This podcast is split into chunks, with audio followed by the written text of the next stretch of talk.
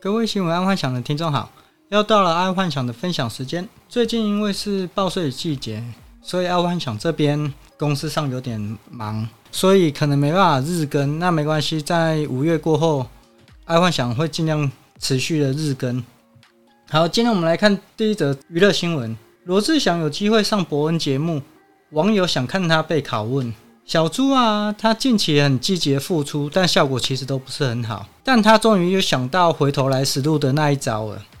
当初小猪啊，在四大天王拆伙的时候啊，也面临不太红的窘境。那时候他也是极力的扮丑搞怪。看来他上博恩的节目就是要用这一招。毕竟博恩现在的节目还蛮热门的。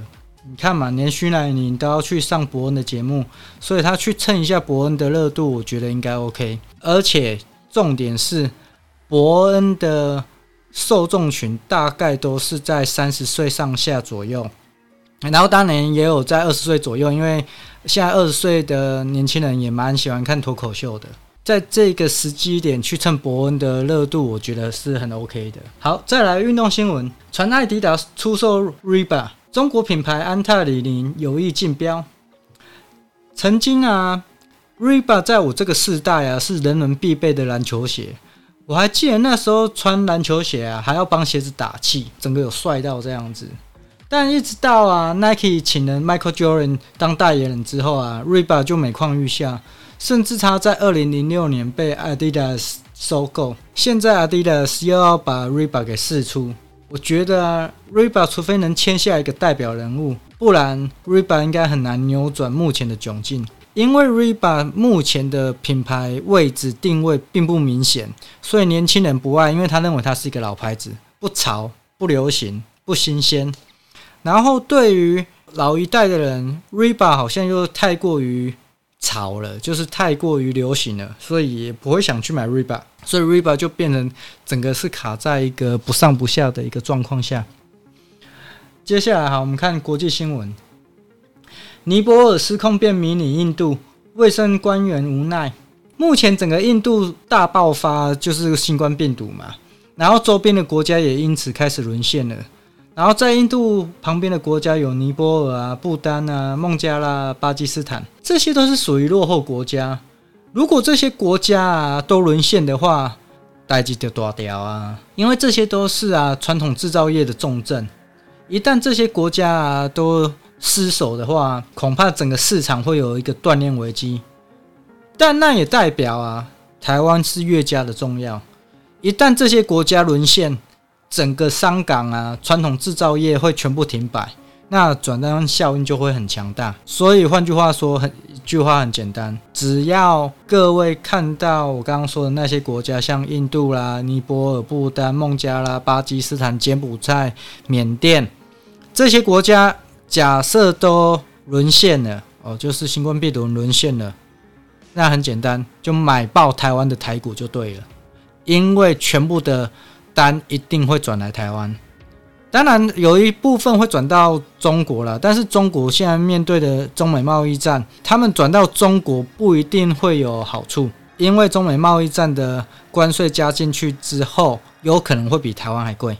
其实现在爱花想再谈一个案子，就是说这个案子本来在大陆，结果后来转到东南亚，然后结果东南亚因为封港还有就是工厂的营运不顺，所以现在要又要把一部分的单。转回来台湾，台湾现在不只是有中美贸易战的单，还有东南亚的单。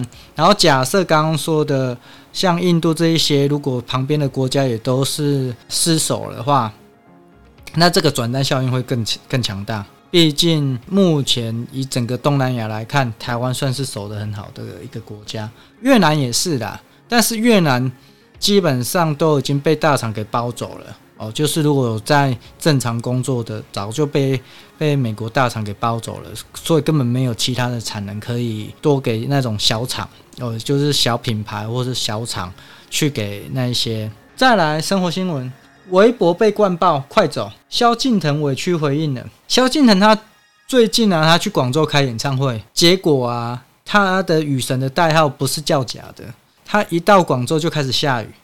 但比较奇怪的是啊。台湾都停水干旱很久了，然后雨神在台湾都是在睡觉啊，不管怎么都没有在下雨哦。这当然是开玩笑的啦，只不过台湾真的需要多下一点雨。不然，接下来如果转单效应，然后这些科技大厂、传统大厂都需要用到水的时候，然后要遇到限水，间接的会造成整个在营运上会卡死，不然就是成本增加。好，再来，好，再来第二则生活新闻：二十七年婚姻玩完，比尔盖茨夫妻宣布离婚。比尔盖茨夫妻宣布离婚，这个其实蛮让大家傻眼的。哦，当然，很多人傻眼的部分是说。啊，这个又是一个天价的分手费了。之前是贝佐斯嘛，贝佐斯荣登第一名的分手费最贵的。我看这比尔盖茨应该有可能会是，也是一个天价。但今天我不想要谈那个分手费了，因为这个分手费大家都已经知道了。我我比较好奇的就是在于，比尔盖茨跟他老婆是一同创业的。所以他们互相持股的部分很多，那他现在分手了，互相持股的地方很多，然后他们现在分手了，这一部分要怎么处理？其实大家媒体其实都等着看他怎么处理，因为毕竟比尔盖茨是一个蛮有商业头脑也有 EQ 的人，不知道他会怎么处理这一件事情。但以目前所知道的状况来说，应该财产部分都已经分好了，该也一。都谈好了，所以才会把这个消息曝光。而、如果是这样的话，也算是一个很厉害的人了。好，再来科技新闻，Starlink 卫星网络服务啊，已经有超过五十万人预约。Starlink 现在啊，已经开始服务客人。以目前一个月月费一百美金来算的话，光潜在收入就大概一个月就有五千万美金。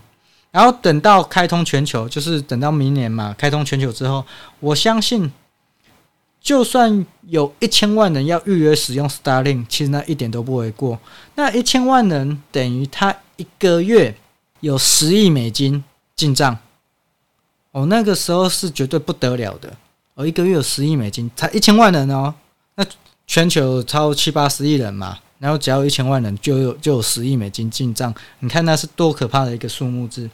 然后加上现在全球有七十亿人口，有一半三十五亿人口是完全没有网络的。这三十五亿人口随便找个十趴好了哦，就三亿多，三亿多人使用它这一个，就等于一个月有三百多亿的美金收入。以马斯克来讲，特斯拉在这一块最终应该会被放弃，可能要被并购，或者是被人并购，或者是被售出。